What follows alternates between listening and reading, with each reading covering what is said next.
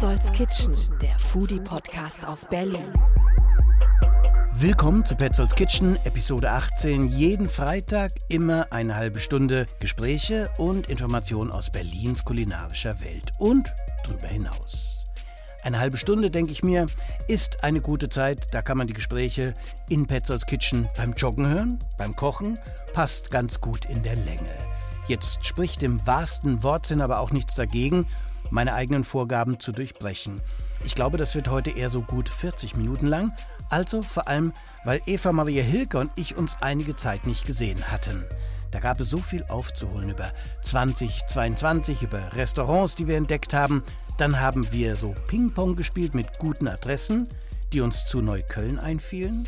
Dann ging es natürlich um die aktuelle Espress-Ausgabe und so viel mehr, wenn sich eben zwei passionierte Foodies, die gut miteinander können, sich treffen. Auch mein Gespräch mit Sita Sandor, Patissiere vom Kops, ist etwas länger geworden.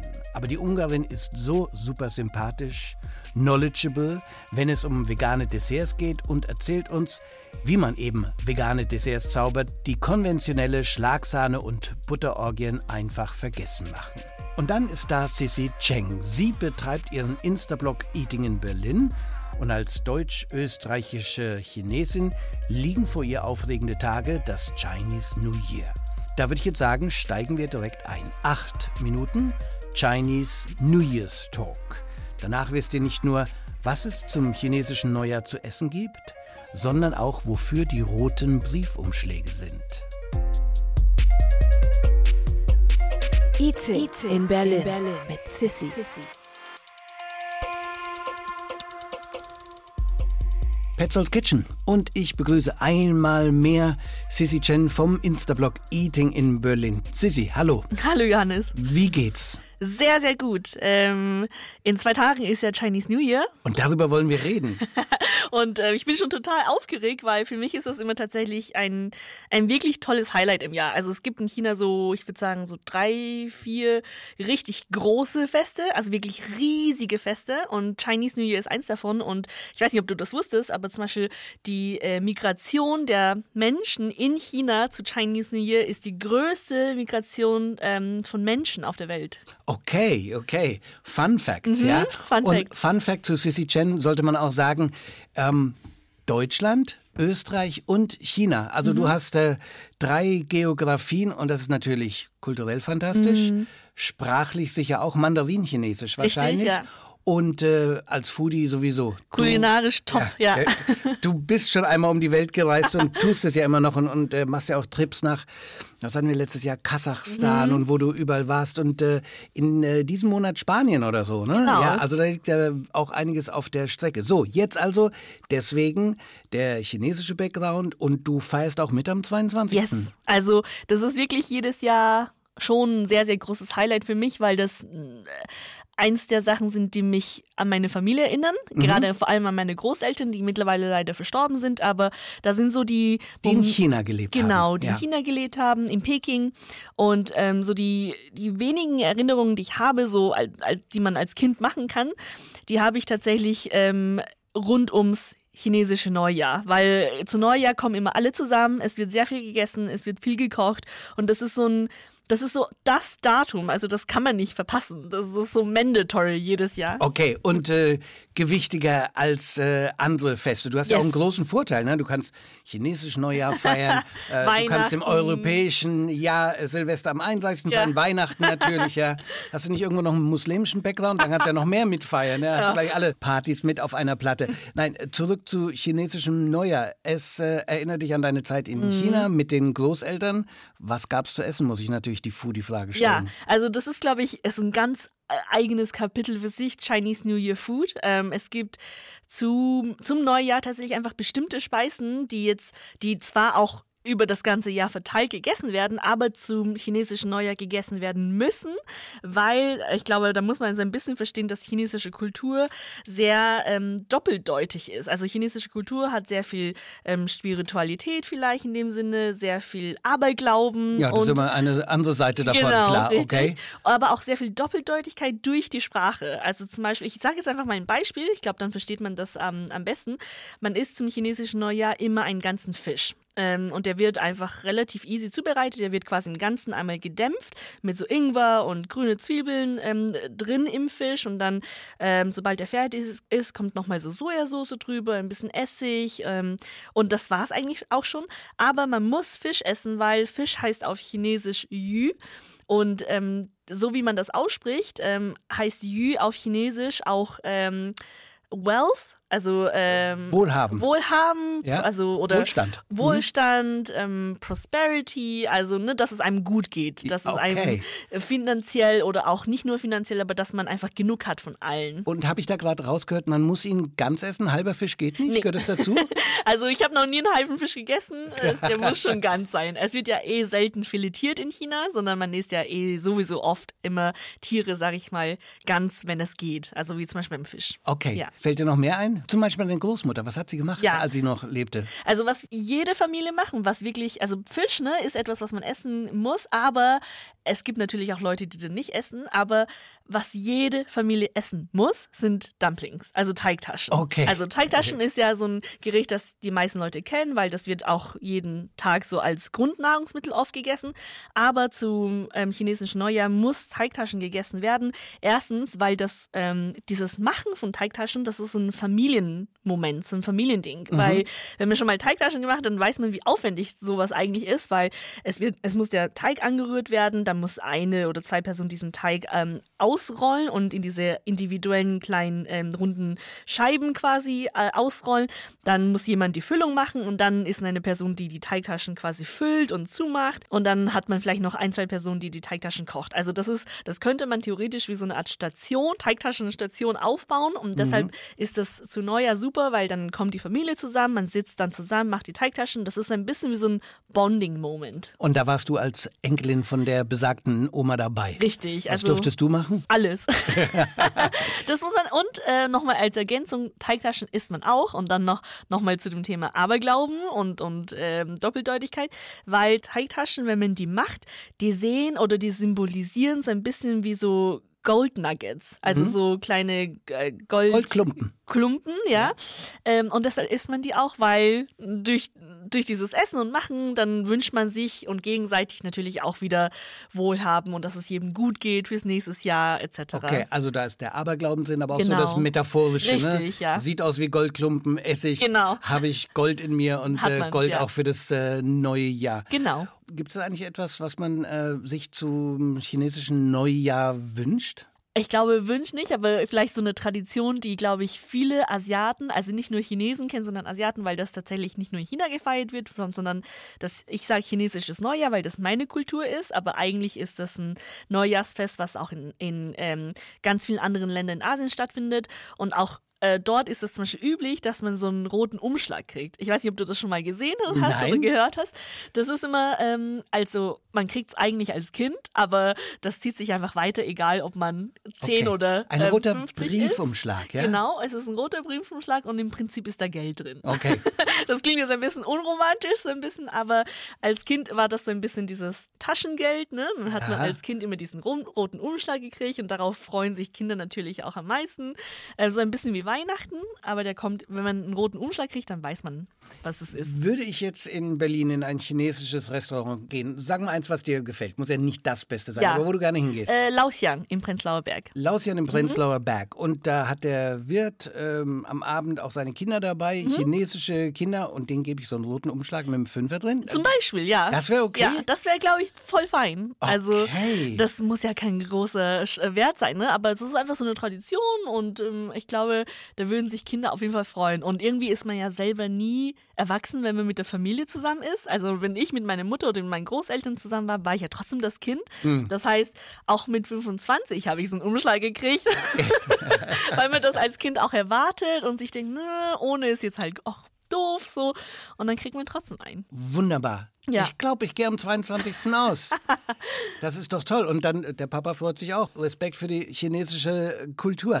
Apropos und abschließend, was haben wir denn für ein äh, neues chinesisches Jahr? dass ich, also ich hoffe, ich bin jetzt nicht falsch, aber ich glaube, das Jahr des Wasserhasen, also des Hasen. Ja. Aber ähm, es ist jetzt ein bisschen kompliziert, aber man hat quasi noch immer noch ein zweites Tier oder ein, ein zweites ähm, astrologisches Symbol dabei.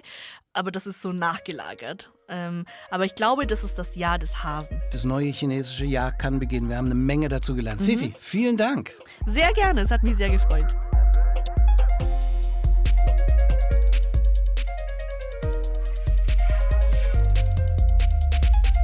Mal schauen, vielleicht gehe ich Sonntag irgendwo chinesisch essen zum Neujahr und nehme ein paar rote Briefumschläge mit kleinen Geschenken mit.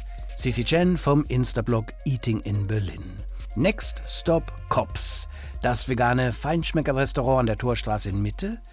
Die machen bald Betriebsferien aus Personalmangel, wie vielerortens. Aber sobald es im Februar dann wieder losgeht, werde ich mir da das vegane Menü bestellen. Ich habe nur Bestes vom Restaurant Kops gehört und ich bin gespannt. Jetzt bin ich an einem Mittwoch nur dahin, mittags, um mit Sita Sandor zu sprechen.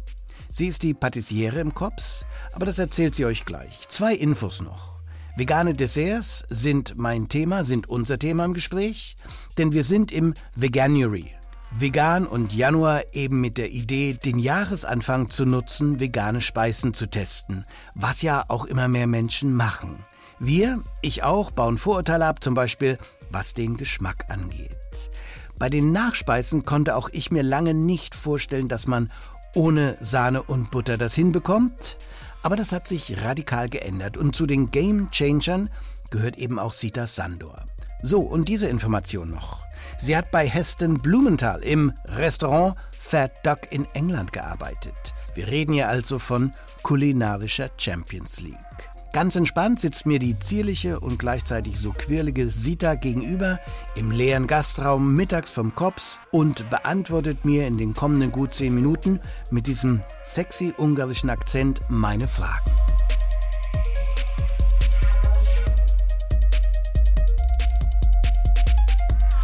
Ich heiße Sita Schando und ich arbeite hier als Sous-Chef und äh, ich habe Verantwortung auch für, ähm, für vegan Desserts, so für Patisserie.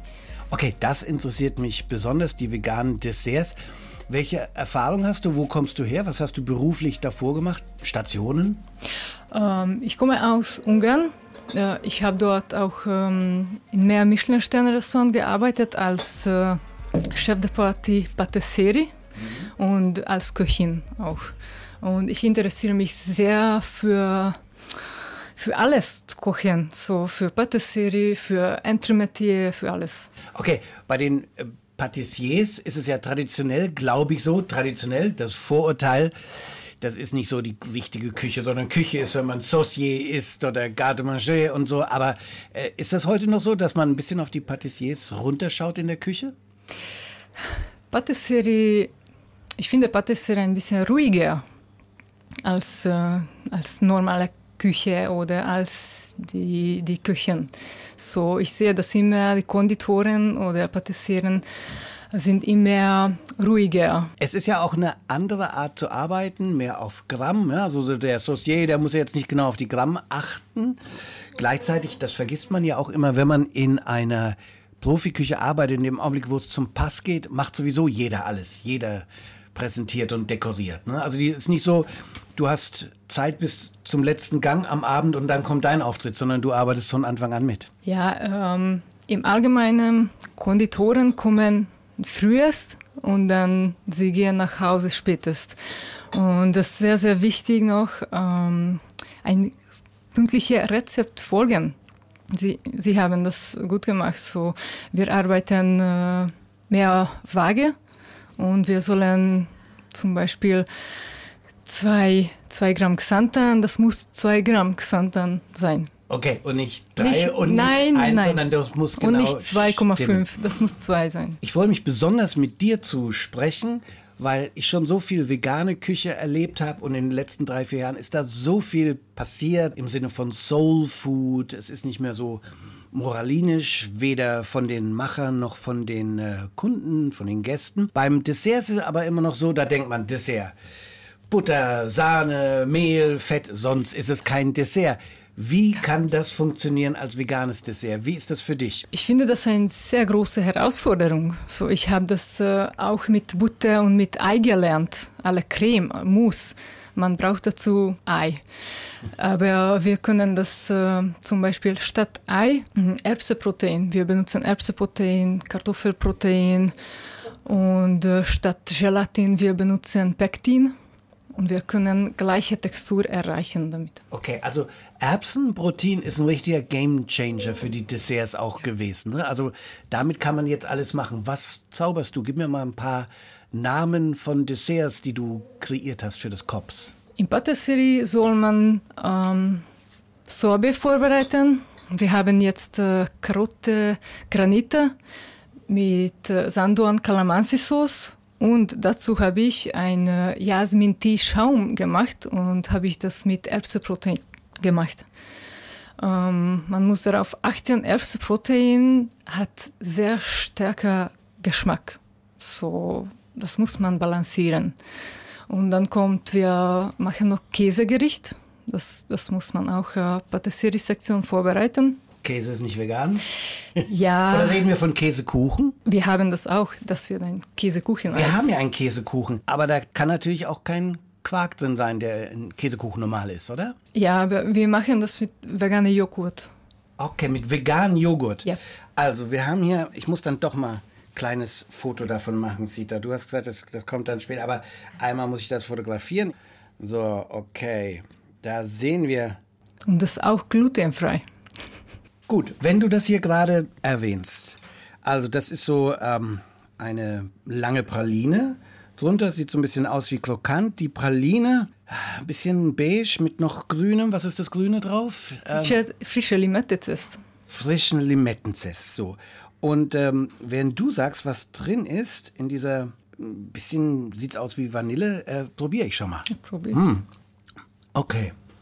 Das ist zuerst wie wenn ich ein Eis habe, aber auch mit ein bisschen Pudding, weil es hat noch eine andere Textur als Eis. Total lecker. Wenn ich jetzt irgendwo sitze, das erste muss ich sagen, ich komme gar nicht auf die Idee zu sagen, das ist zumindest ähm, vegan. Ist es auch noch glutenfrei? Ja. Das hier ist auch noch glutenfrei? Ja. Der Wahnsinn. Was haben wir? Erklär mal. Während ich mir hier eine Wampe vollschlagen. Das ist so Es lecker. äh, gibt ein Käsekuchen-Eis. Wir haben das äh, aus gebackte Käsekuchen gemacht. So das, das aus richtige vegane Käsekuchen habe ich das gemacht. Und das ganz unten, diese knusprige, das karamellisierte weiße Schoko. So normalerweise äh, gibt es keine weiße Schoko in veganer Küche. Ne? Vegane, vegane weiße Schoko ist nur Kakaobutter, Lecithin, Zucker. Aber wir machen das nicht selbst, wir kaufen das ja. Das Ergebnis ist umwerfend. Also es ist wirklich umwerfend, weil es ist auch nicht zu süß, vanillig fast ein bisschen. Auf jeden Fall ein sehr leckeres Dessert, was auch noch ein bisschen crusty ist mit dem, ähm, was du beschrieben hast. Aber das ist, es ist auch so sahnig. Ja, also ich bin mir sicher, wenn du da fünfmal blinde Verkostung machst, die Leute werden sagen, ja, natürlich. Da ist Sahne drin. Sag mal, Sita, nachdem du jetzt schon geraume Zeit wirklich hier mit Veganen arbeitest und Desserts zauberst, schaust du noch manchmal neidisch auf die ähm, Patissieren, die äh, äh, mit Sahne und äh, Schoko arbeiten können? Oder ist es für dich umgekehrt, du hast neue Freiheiten, die die vielleicht nicht so sehr haben? Wir benutzen statt normale Sahne Soja, Sojasahne zum Beispiel und Kokosmilch. Und das funktioniert. Ich mag damit arbeiten. Und Schokolade, ja natürlich, wir sollen darauf achten, das muss vegane Schokolade sein. Das einfache mit, äh, mit Dunkelschokolade. Aber findest du es immer noch eine Herausforderung oder inzwischen eine Befreiung, so äh, Süßigkeiten herzustellen? Äh, Ich arbeite hier schon seit sechs Monaten lang, so ich habe schon Erfahrung. Jetzt schon nicht so große Herausforderung, aber am Anfang, am Anfang, das war Das ist wirklich sensationell. Wie ist es bei den Gästen? Du sagst, du bist auch schon sechs Monate her. Kommen die vielleicht aus den ersten vier Gängen und sagen, ja, gutes veganes Menü. Viele sind ja keine Veganer, die kommen. Aber veganes Dessert brauche ich nicht. Muss man die Gäste überzeugen, dass eine vegane Süßigkeit auch eine Süßigkeit ist? Oder sind die ganz gespannt drauf? Wie ist die äh, Erfahrung mit den Gästen? Ja, natürlich, sie wissen, dass das, das ist ein veganes Dessert und Ich hoffe, ich hoffe, das ist eine richtig gute Überraschung. Mein Ziel ist das. Und deswegen arbeite ich auch ähm, oft mit Gemüse in, in unserer Dessert. Letztes Mal, wir haben gelbe Beete mit Pastinake und mit Miso Karamell. Und mit Wo kam die süße Seite in dem Dessert her? Hier, Pastinake gibt sehr viel Zucker. Okay. Und wir benutzen Inulin. Das ist eine Zuckerart, aber das ist nicht so süß wie die normale weiße Zucker. Und natürlich, wir benutzen noch Glukospulver, Glukosirup, äh, Ingwerzucker und es hängt ab, welche, welche wähle ich, äh, was, was äh, möchte ich erreichen. Zum Beispiel Inulin benutze ich, äh, wenn mein Sorbet oder wenn mein Mousse muss nicht so süß sein, aber ähm, Inulin das ist sehr gut für, ähm, für Konsistenz, für Textur. Wenn ich jetzt selber zu Hause ein Sita veganes Dessert herstellen will, weil mein Ehrgeiz geweckt ist, was könnte ich machen? Was ist ein einfaches Rezept, wo du sagst, ja, das könnt ihr auch zu Hause machen? Ich mag sehr zu Hause Brownie backen zum Beispiel. Okay. Das ist sehr geil. Und dort, äh, man muss statt Butter Kokosfett benutzen. Und ich mag das nicht so viel Kakaopulver, sondern ich benutze sehr viel Dunkelschokolade. Deswegen äh, ohne Butter, aber wir brauchen Fett. Wir brauchen sehr viel Zucker und Fett. Okay. Gibt es irgendwas, was wir zum Brownie noch drauf machen wollen? Eine Soße oder so zu Hause? Oder Brownie ist nur Brownie? Hm. Ich mag Süßigkeit, so ich würde das noch mit Karamell machen. Wunderbar.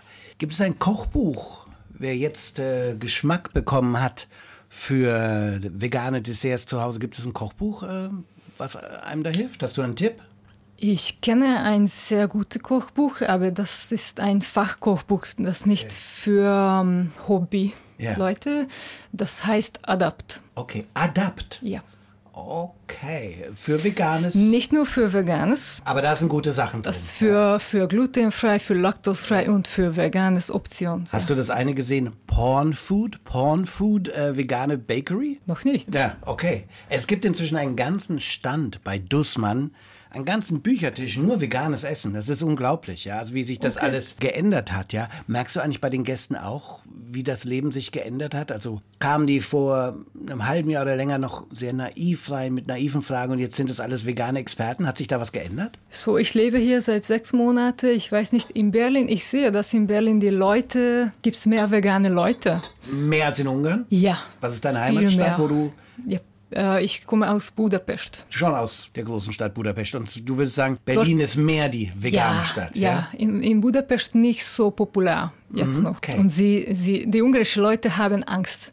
Zum Beispiel vegane Dessert. Oh mein Gott, das kann nicht so gut sein. Was ist das? Was? Nein, sie mögen das nicht. Und äh, ich finde das eine sehr schöne Herausforderung und das ist auch mein Ziel, ein solches Dessert äh, machen, dann kann man das nicht sagen, okay, das vegan oder nicht vegan, das ist nur einfach lecker und mhm. einfach perfekt. Ja. Bist du ein bisschen eine, eine Missionarin? Mm, kann sein. Vielen Dank, vielen, vielen Dank. Ja, wie sagt man Danke auf Ungarisch? Ich glaube, jedes Wort Ungarisch ist schon, bringt mich zum Zittern, aber wir versuchen es. Köszönöm. Köszönöm. Na, das war ja noch sehr einfach. Sehr schön, sehr schön. Danke. Dankeschön.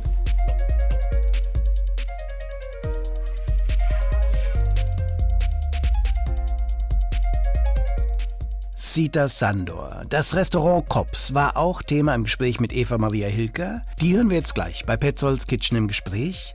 Wie vorhin bereits angedeutet, wir haben uns ein bisschen mehr Zeit genommen, knapp 20 Minuten. Da gab es aber auch so viel abzuarbeiten. Naja, was heißt abzuarbeiten? Das klingt dann schon nach Arbeit, das ist es nicht. Eva Maria Hilker ist, um einen Ausdruck meines englischen Freundes John East zu verwenden, eine UPK, eine Useful Person to Know. Also gerade wenn es um Essen, Berlin, Trends und alles geht, was das Foodie-Herz erfreut. Schließlich berichtet Eva Maria Hilker mit ihrer Espress-Zeitschrift seit Jahren verlässlich, informativ, engagiert, aber nicht überaufgeregt über Berlin und das kulinarische Leben. Und auch unabhängig sei an dieser Stelle gesagt, nicht in Diensten eines Konzerns oder Verlages. Außerdem ist Eva Maria dafür bekannt, dass sie kein Blatt vor den Mund nimmt. So, genug der Lobrede. Petzolds Kitchen zu Besuch im Espress-Magazin Nähe Potsdamer Straße. Wie immer laufe ich erstmal alle Redaktionsräume ab um die Ecke, ohne allzu viel Halt zu finden. Und wie immer halte es dann doch etwas. Essen und Trinken in Berlin mit Eva Maria. Einmal mehr ähm, Büro vom Espress-Magazin. Es ist äh, der 18. Januar. Am 20. Januar kommt dieser Podcast raus, Petzolds Kitchen. Kann man sich da noch ein gutes neues Jahr wünschen? Hallo Eva. Man kann sich immer ein gutes neues Jahr wünschen. Ich finde, es ist an der Zeit. Man muss jetzt feiern und gutes Jahr starten und beginnen. Von mir aus kann man auch noch im April ein gutes Jahr wünschen. Okay, das nehme ich schon mal mit auf meinen Weg in den Frühling hinein. Ich werde bestimmt jemanden treffen, den ich bis dahin noch nicht getroffen hatte. Und dann sage ich gutes neues Jahr, auch von Eva Maria Hilker. Genau. Das heißt auch, wir haben uns einige Zeit nicht gesehen. Lag daran, dass es mich etwas flachgelegt hat in der Knieoperation. Aber jetzt tanze ich wieder durch die Restaurants und Foodie-Locations von Berlin Du sowieso. Und äh, auf Englisch sagt man, before we were so rudely interrupted, bevor wir einfach so unterbrochen wurden, haben wir uns über das TISK unterhalten. Ich war seitdem da, du warst damals gerade da gewesen, wir hatten uns da verabredet, aber dann kam eben das alles dazwischen. Woran erinnerst du dich äh, ans TISK? Berliner, neu interpretierte Küche im Rollbergviertel in Neukölln, out of all places. Naja, in Erinnerung ist bestimmt geblieben diese verheerende Kritik in der Berliner Zeitung, wo sozusagen ah. gewarnt ah. wurde vor dem Besuch. Die Hintergründe will ich jetzt gar nicht aufzählen. Deshalb war ich umso neugieriger, weil eben jetzt der neue Koch Jan angefangen hat und er hatte dann eingeladen und hat erst mal gezeigt, dass er Fine Dining kann. Mhm. Das kann er wirklich. Ja. Kannst also, du seinen Nachnamen? Ich nicht. Da war ein Z, folgt C und es, äh, es war unaussprechlich. Aber unaussprechlich gut war auch das Essen. Ja. ja. Aber es gibt ja zwei Arten von Essen. Und ich war jetzt beim Fine Dining ja. und äh, alle haben mir jetzt zugeflüstert, du musst jetzt dieses Gaststättenessen, also diese neu interpretierte äh, Vespertafel im Grunde mal probieren. Das habe ich noch nicht, aber ich glaube, du hast die schon probiert. Ich hatte so eine Mischung aus beiden an dem Abend und muss sagen, da wo das äh, bodenständigere war, da waren die noch mehr zu Hause. Also da waren wirklich tolle Sachen, da war ja der Bräuler, äh, interpretiert mit dem Schwarzperlhuhn, wie immer das auch heißt. Und äh, das war großartig. Da waren so viele Berliner Sachen. Blutwurst kam natürlich auch drin vor. Mhm.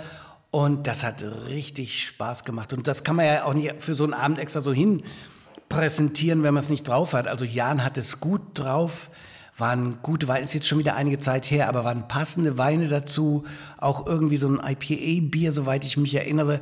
Und die ganze Gegend und die Geschichten, die ich natürlich auch immer suche, die waren da alle drin, dass die Straßengang sie auch immer besucht hat. Und inzwischen gehören sie zur Schutzgemeinschaft, ohne, also man kann Schutzgeld bezahlen, schlechter Joke zur Seite, sondern man ist jetzt befreundet, man ist im Viertel angekommen und äh, Hayun hat auch gesagt, dass er sich da richtig äh, wohlfühlt, mehr als, wo war er früher, im Dämon und bei anderen Stationen. Er sagt, hier ist es echt fantastisch. Also können wir viel Gutes sagen ne, über das äh, also einmal über die Szenerie, also hier äh, der Kiez drumrum.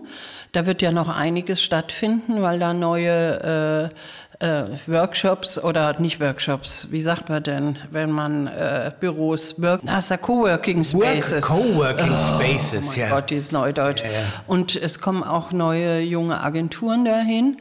Also es wird dieses nächstes Jahr da ordentlich eine Gentrifizierung geben, wo mhm. die auch mit profitieren können. Also auch die Brauerei, die ja da drin Rollberg ist. Rollberg, genau, ja, Die wird da auch noch einiges Neues initiieren. Ich finde, es ist wirklich eine tolle Adresse. Es macht auch wirklich Spaß Spaß, diese Zweigleisigkeit. Also einmal, dass du, wenn du richtig angeben willst, eben dieses Fine Dining, das kann er. Er kann besser, glaube ich schon, dieses Basic und mhm. so weiter. Er ist, äh, finde ich, ein guter Typ. Hayun, souverän wie immer. Ich meine, als Schauspieler und Model ja. und so weiter, da braucht man da gar waren auch neue machen. Schauspielrollen. War auch spannend, wo er sagte, ich komme weg vom Klischee ich muss nicht mehr den Vietnamesen spielen, sondern ich bekomme jetzt auch andere Rollen. Er sagt, da hat in der Schauspielerei was äh, stattgefunden. Also da gibt's auch immer jede äh, Menge Geschichten. Und äh, das war noch nicht, als du da warst, kurz bevor ich äh, das TIS besucht habe, wurde Neukölln vom englischen Time Out zu einem der 14 hipsten kulinarischen Stadtviertel der Welt gewählt. Wer immer diese Liste macht und auch die anderen 13 Stadtviertel kennt. Aber die Aufwertung von Neukölln, äh, die ist schon cool, oder? Ach, das ist schon der Hammer, was sich da tut. Also es gab ja schon mal einen Boom, ich glaube so vor fünf Jahren fing mhm. das ja an.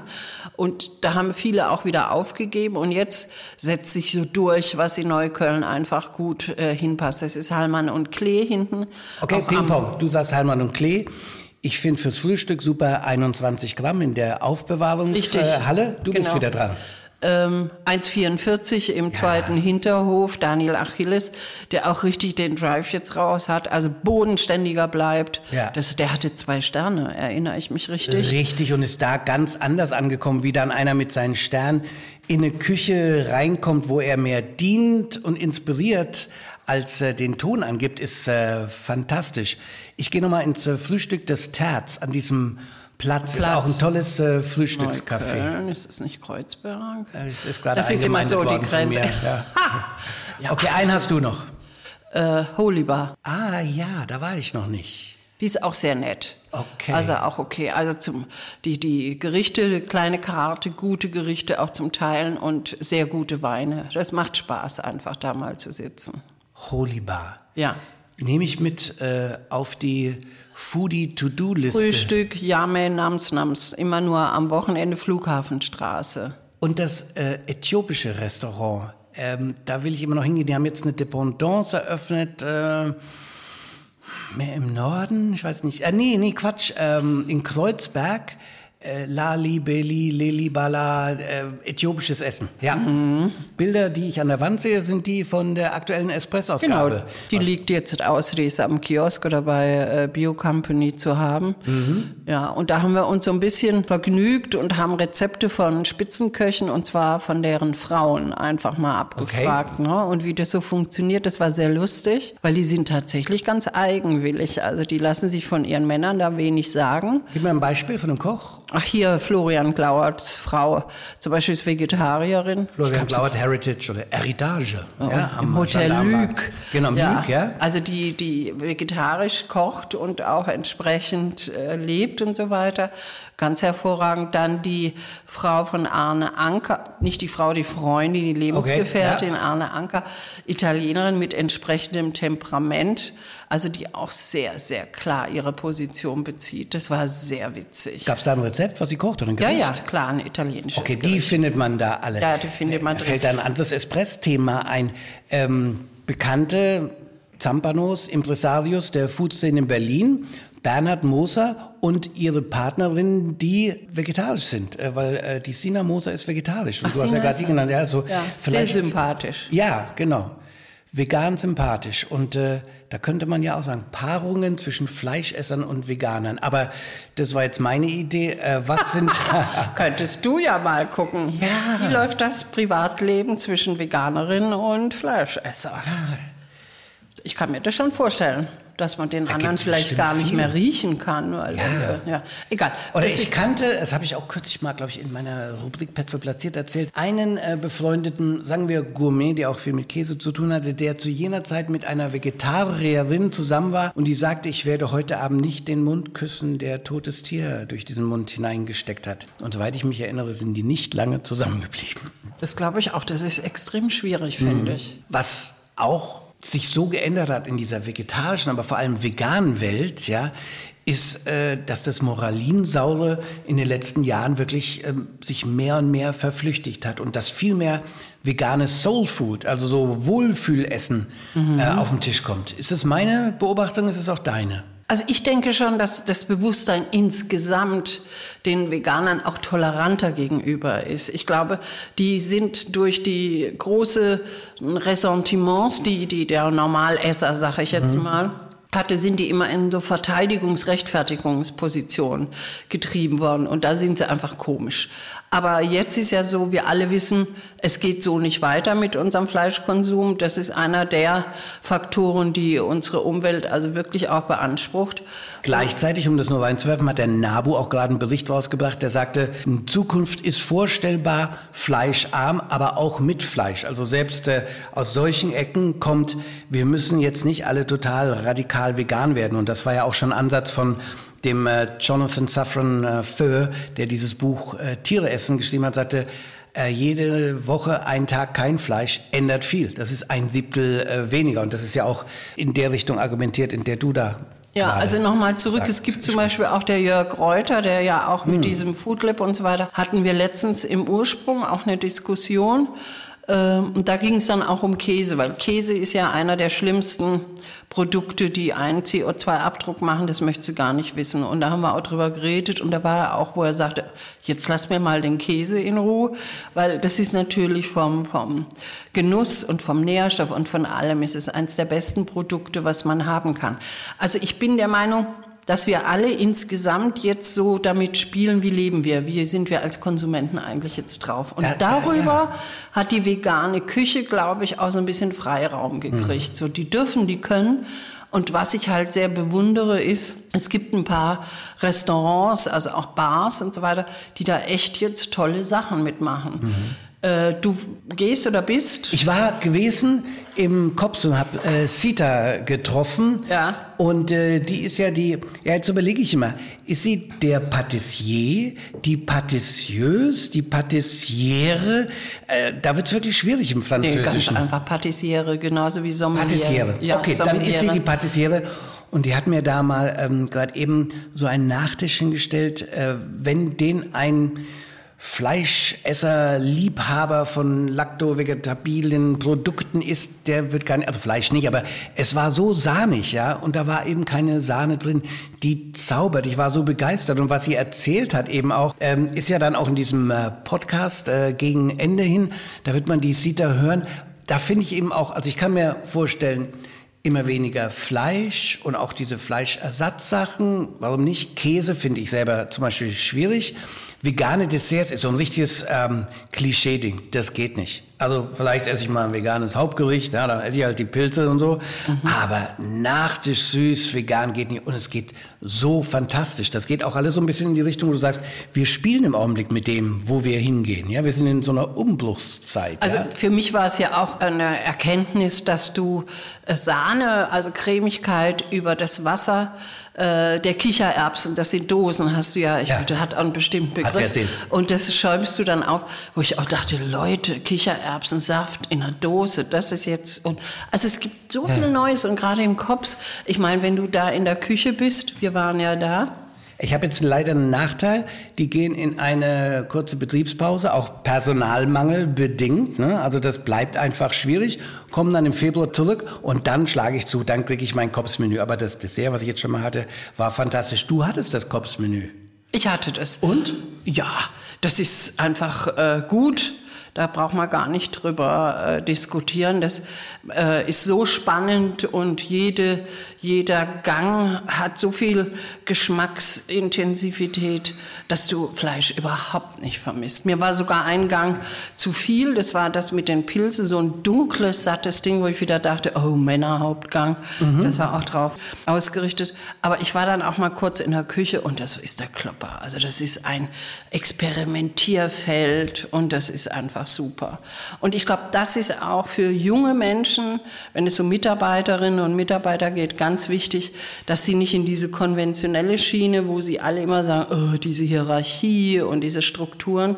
Und gerade diese vegane, vegetarische Küche bietet ja so viel Freiraum und Innovation, wo sie mal was ausprobieren können, wo das nicht alles so gesetzt ist. Wunderbar, wie wir immer vom äh, Hölzchen zum Stöckchen Oh Gott, ja. oder ja vom äh, Esslöffel zum, äh, zum Essstäbchen kommen oder wie auch immer. Da mussten wir jetzt mal wieder zurückkommen. Du musst sagen, was im Espress noch drin ist in dieser aktuellen äh, Dezember-Januar-Ausgabe, warum man ihn lesen sollte. Also wir haben auch noch Thema Brot. Es gibt ja bei uns jetzt mittlerweile die, die Quereinsteiger oder eine junge Generation von Bäckern, Zeit für Brot, Domberger, wie sie alle heißen mögen, die ja richtig den Berliner Markt erobern. Und ich habe mich mit einem eher konventionellen Bäcker unterhalten. Jetzt habe ich den Namen vergessen, ist auch super, aber der 20 Filialen in Berlin hat und äh, der so erzählt hat, wie er Corona, wie er äh, sozusagen die Gegenwart, mit den Ansprüchen und mit dem, was an Kosten auf ihn zukommt. Ne? Also Gas, die heizen ja und so weiter. Das macht ganz viel Spaß. Dann haben wir äh, mit der Designerin von Sticks Sushi gesprochen, Okay. die jetzt das dritte, äh, den drittes dritte Restaurant in der Torstraße auch gestaltet hat. Sehr spacig, also wirklich sehr, sehr spooky. Ist eine total nette Frau, die sich für jede Location wirklich auch äh, neue Sachen überlegt. Ich glaube, das war ja auch schon ein Thema, waren wir doch damals auch dabei, Sticks and Sushi Number One hier in Berlin, in der Potsdamer. Ja. Da war die Designerin auch schon da und die hat dann auch so erzählt, wie Essen und eben Design wirklich auch Schnittmengen haben. Mhm. Also, wo das eine das andere spiegelt oder das eine das andere ergänzt. Ah, super, das ist da, äh, hast du ein Interview mit ihr gemacht? Die Annika Schönstedt Ja, ja. ist jetzt Autorin bei uns, war früher Morgenpost. Genau. Ganz tolle Autorin. Ich Ja. bin so happy, dass wir sie haben, also weil sie einfach super Texte schreibt. Dann haben wir Ich bin immer froh, wenn ich mal bei einem Essen, äh, gibt es ja immer für uns äh, Journalisten, für die Foodies, wo man sich trifft und wenn man neben Annika sitzt, gibt es Themen noch und nöcher, also äh, die, tolle Frau. Ja, mag ich auch sehr gerne. Dann haben wir äh, sozusagen noch mal eine Bilanz gezogen. Also äh, viele Kolleginnen und Kollegen haben noch mal nach einem Fragenkatalog, du warst auch war dabei, dabei, ja. ja. so ein bisschen abgefragt. Ja, Äh, hast du nochmal die, die Fragen und dann äh, schauen wir mal, was du gesagt hast. Da musst du jetzt schon aufstehen. Es war etwas, fand ich eine schwierige Frage, wenn Geld keine Rolle spielt, wo geht man hin? Da habe ich gesagt, ja, Marco Müller, drei äh, Sterne, Rutz und das haben, ich würde sagen, äh, haben die meisten beantwortet, Ja, ne? ja, also ja. auch mit gutem Recht. Hast du noch eine andere von dir, die du beantwortet hast? Eine andere Frage? Warte mal, was haben wir denn hier? Frei hier. Welche Frau. und Musst schon welcher einsprechen. Mann, Entschuldigung, welcher Frau und welcher Mann haben dich dieses Jahr am meisten beeindruckt? Also, was war? Okay, wen hast du gesagt? Genannt? Weiß ich gar nicht mehr. Mensch, also du fragst. Warte mal, Bini Lee Kochukaru war meine äh, Frau, die jetzt in diesen Zeiten äh, mit ihrem José Murillo in der Küche noch gegenüber einen Delikatessenladen aufgemacht hat. Ja, preiswert habe ich mich einfach von meinem Sohn inspirieren lassen. Gab eine Frage nach einem preiswerten Essen und der hat mich geschleppt auf die Badstraße zum Sucuk-Döner. Also die äh, türkische Knoblauchwurst gibt's jetzt auch im Döner und da äh, steht er drauf. So, jetzt kannst du aber einmal spieken, was Na du hier, gemacht hast. Shani äh, vom Beber. Ja. Finde ich, weil alle Gastronomen haben sich ja schon probiert in Museumsgastronomie und sind gescheitert. Und Shani hat die Beber im Gropiusbau es wirklich geschafft, dass du da auch unabhängig vom Museum hingehen kannst und super gut essen. Äh, was war denn bei dir das teuerste? Wo geht denn äh, Eva Maria hin, wenn, wenn wo? Pass war ich, glaube ich. Ah ja, Pass. Sag zwei Worte zum äh, Pass. Also Pars war wirklich, ich bin da rein, also es war, ist ein schöner, cooler Laden, also genauso wie bei uns, war jetzt sehr äh, reduziert. Und es gibt da ein Menü, was ich finde, was jetzt leider überall ist, es fängt bei 95 Euro an. Ne? Und dann kam so die, der erste Gang und so und das war alles sehr klein, überschaubar. Und dann hatte ich schon Trauer und dachte, oh Gott, ich werde nicht satt hier. Aber man wird satt, es ist ein super Menü, es ist eine hervorragend raffinierte Handschrift. Es ist das, was Berlin bereichert. Also man hat ja viel anspruchsvolle Köche und so weiter. Aber da ist wirklich der Christiane was gelungen. Ein Abschlusswort. Du hast jetzt gerade zurückgeschaut im Heft mit den Bewertungen von dem, was 2022 toll war. 2023, fällt dir was ein, was wird, wovor dich treut, worauf du dich freust? Ich freue mich auf die Apero-Kultur, weil es wird wahrscheinlich nächstes, dieses Jahr nicht mehr so leicht sein, abends essen zu gehen. Weil ich glaube, wir kriegen es erst jetzt langsam mit, was es alles kostet. Und äh, dieses Bierchen zischen, Tapas essen, Kleinigkeiten, sich treffen mit Leuten. Also mehr so ein bisschen reduziert. Das wird, glaube ich, viel passieren. Lunch wird, glaube ich, wieder mehr äh, zur Geltung kommen. Und Fine Dining, gerade Sterne, muss ich jetzt überlegen, wie sie weitermachen wollen. Weil Noma hat ja geschlossen oder wird schließen. Ja.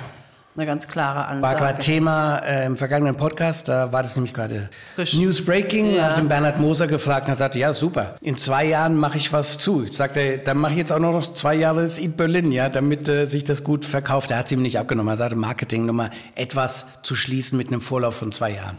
24 schließt er, ne? Ja, Ende 24. Ende ist schon eine lange 24. Vorlaufgeschichte, ja. Ja, das denke ich auch. Aber ich meine, ich habe mich immer gewundert über die Situation in der Küche. Hatte ja zum Teil 16 Praktikanten und Praktikantinnen da drin, die also kein Gehalt bekommen haben, sondern ich glaube, wen dann Unterkunft oder sonst irgendwas. Und es war ja so ein, so ein Selbstläufer, dass die dann, wenn sie nach Hause kam, gesagt haben, ich war im No in der Küche und so weiter, drei Monate. Das hat dann auch wieder Geld akquiriert. Also das ist schon eine Druckmaschine, das Ding.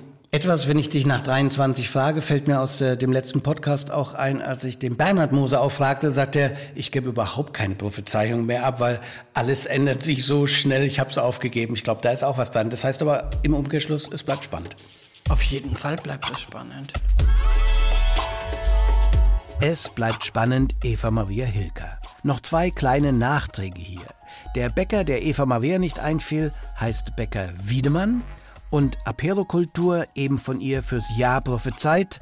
Das ist der Austausch mit Freunden, wenn es dazu Essen gibt, Fingerfood, Cocktailparty aus dem Englischen. Das wären so vergleichbare Begriffe. Eine auf Kommunikation ausgerichtete Tapaskultur. Alles weitere, Links zu Restaurants und Foodie-Hotspots, die findet ihr wie immer gleich neben diesem Podcast. Über Klicks auf den Follow-Button freue ich mich. So kommen dann immer mehr zusammen im Petzolds Kitchen. Bis Folge 19 in einer Woche sag ich Tschüss. Petzolds Kitchen, der Foodie-Podcast aus Berlin.